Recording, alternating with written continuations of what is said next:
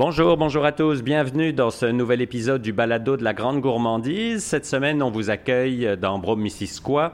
Euh, nous sommes à Bedford avec Caroline Pelletier qui est euh, à la fromagerie Missisquoi. Bonjour Caroline, merci de nous accueillir chez vous.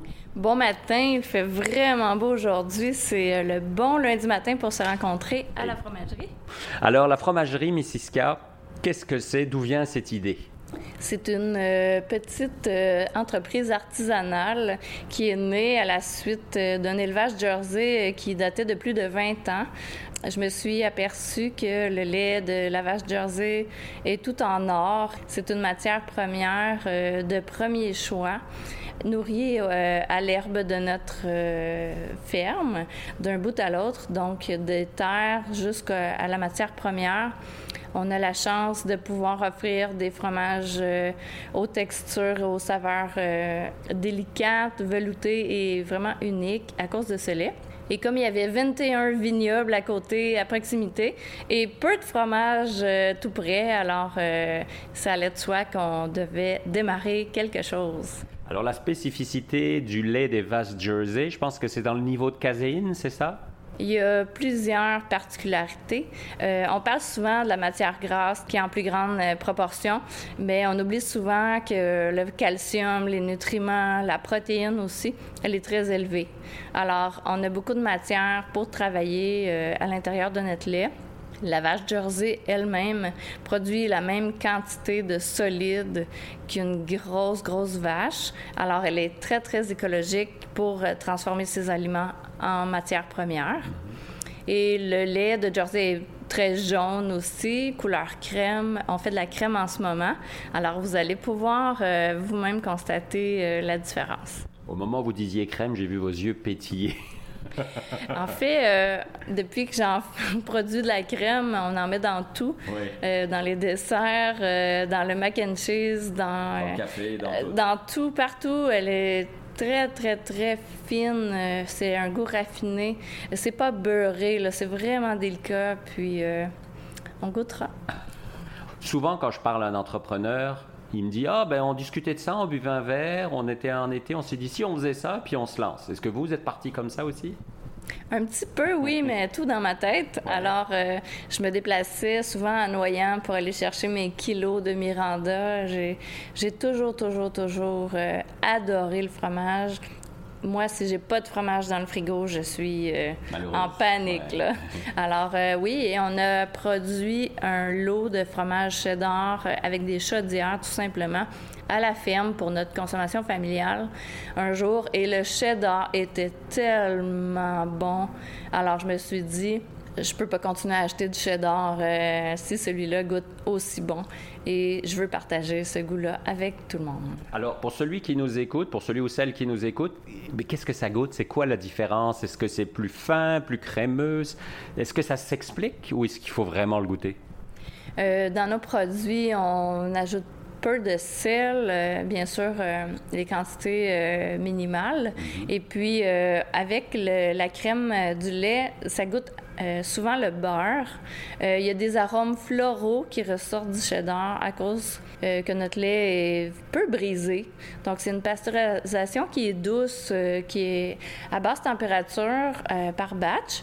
Et puis, ça fait que le lait conserve toutes ses propriétés organoleptiques qu'on peut retrouver plus tard. Ok, alors là, on va s'arnacher, si j'ose dire, s'habiller, puis on va descendre pour aller euh, un peu voir la production, c'est ça? Oui, on va aller voir euh, les filles au travail. Parfait. Alors, ce qu'on fait quand je dis qu'on s'habille, c'est qu'on va mettre des caches chaussures, des prothèses chaussures, on se met des protecteurs sur les cheveux. Donc, on était en haut, en fait, où se trouvent les bureaux administratifs, et puis tout ce qui est euh, production se trouve au rez-de-chaussée, finalement. C'est ce que je comprends. Oui les locaux de production, d'affinage, euh, tout nouveau d'il y a cinq ans. En avril cette année. Donc, on entend les crémeuses de Laval anciennes. Euh, C'est comme ça qu'on fonctionne ici. C'est tout à la main. Il n'y a rien de compliqué, il n'y a aucune chaîne d'embouteillage. On a des petites valves manuelles, euh, des mécanismes simples et ça fonctionne très bien. On le sent déjà, hein? il y a une petite odeur euh, qui arrive euh, dès qu'on passe quelques portes. Oui, on a les deux locaux d'affinage ici qui ont été bâtis pour 10 ans au moins, donc on a de l'espace pour le futur sans problème. Ah. Donc ici, c'est la seule production principale. On est en écrémage du lait de Jersey Royal qui sera moulé demain qui vaut la peine de voir, c'est vraiment la couleur de ce qu'on récolte. Oui, c'est vrai que c'est pas mal jaune, hein, comme vous disiez. Hein? Oui. Ça donne à peu près une crème à 40% 35 euh, à 40% de matière grasse. Donc là, le travail que, font les, employés, là? Oui, on a le lait chaud qui arrive, on a crème à chaud, bien sûr, parce que sinon, ça, ça congestionne dans les crémeuses. On a le lait chaud qui arrive ici dans la cuvette, puis le lait écrémé qui sort euh, de ce côté. Et Berthaud s'occupe de, de, remettre le lait dans la cuve de production. Et puis la crème qui sort de l'autre côté sera embouteillée par la suite. comme vous disiez, c'est très manuel. Hein? Oui, tout est à la main ici, mais ça brise pas. Les crémages à chaud ressemblent un petit peu euh, au lait de la ferme qui arrivait directement de la vache. De nos jeunesses, comme on disait. Exactement. On n'est pas sur place à la ferme euh, pour, par choix. On, s'est situé sur la route des vins de Brome-Missisquoi, sur le circuit touristique, la route des vélos. Euh, c'est important pour nous d'être bien situés pour euh, les retours journaliers euh, de nos fidèles clients. on est sur le, circuit, donc c'est facile d'arrêter. Prendre un steak ou euh, des œufs frais de la veille, parce que j'ai les œufs d'hier soir en boutique déjà. le lait embouteillé hier, par exemple. Donc, on aura à peu près 30 litres de crème pour un pasteurisateur plein. Et là, ça reste combien de temps dans le pasteurisateur? Euh, par la suite, ça va maturer pour euh, deux heures avec les, euh, l'acidification du Jersey Royal. C'est mis en bassine pour la coagulation pour toute la nuit, pendant 12 heures, puis un moulage le lendemain matin. OK, c'est ça. Donc, on peut dire que c'est un cycle de 24 heures, plus ou moins. Là. C'est plus que ça, parce que par la suite, mercredi matin, il va être démoulé, salé à la main aussi. Ressuyage encore, donc c'est vraiment... OK, c'est plusieurs jours. Là.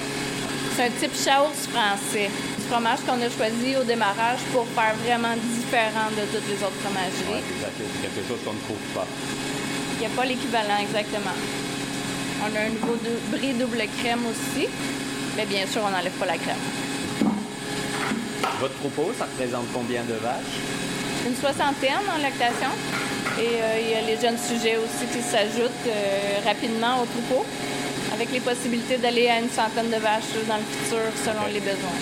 Très, très artisanal. Euh, à dire vrai, je ne m'attendais pas à ça du tout. C'est manuel, manuel, manuel.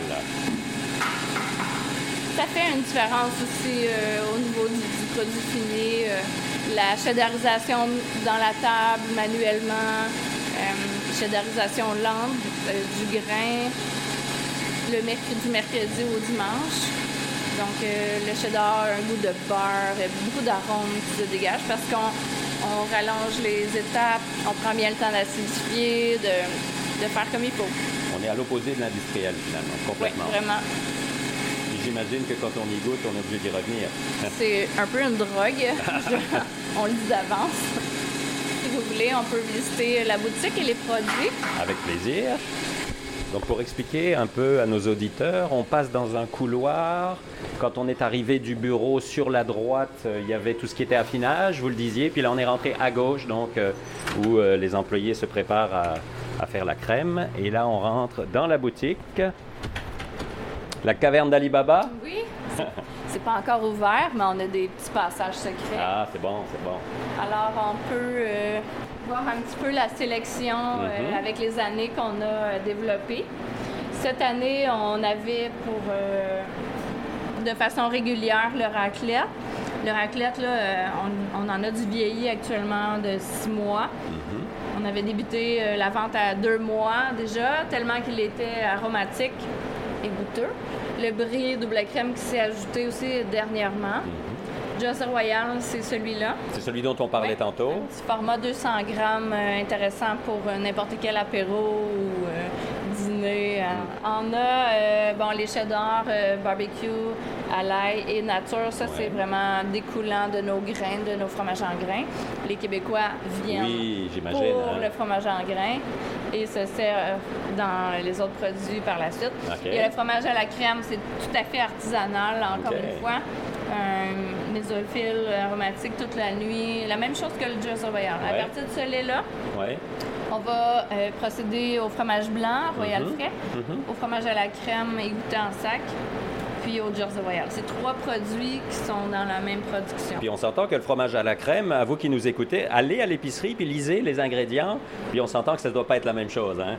Il n'y a que du lait, du sel, des cultures. C'est ça. La base. Que la- tout à fait, il n'y a Ouais. rien, rien d'autre.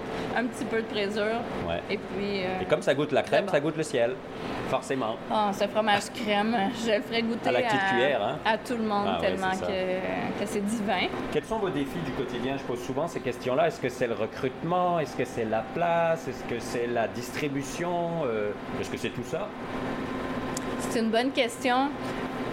C'est de gérer euh, lorsqu'il y a un, quelqu'un qui manque à l'équipe, c'est la Ouais. pièce manquante. Donc, euh, mon rôle, oui, la gestion globale, mais c'est de, de boucher les trous là, quand que quelqu'un se présente pas ou qu'il y a un pépin ou il arrive quelque chose. C'est ça qui est difficile dans les petites équipes. Quand il manque quelqu'un, Oui. c'est dur. Hein? On a quand même une belle équipe cette année, euh, deux bras droits qui sont vraiment très, très, très fidèles, très fiables euh, pour les opérations de tous les jours.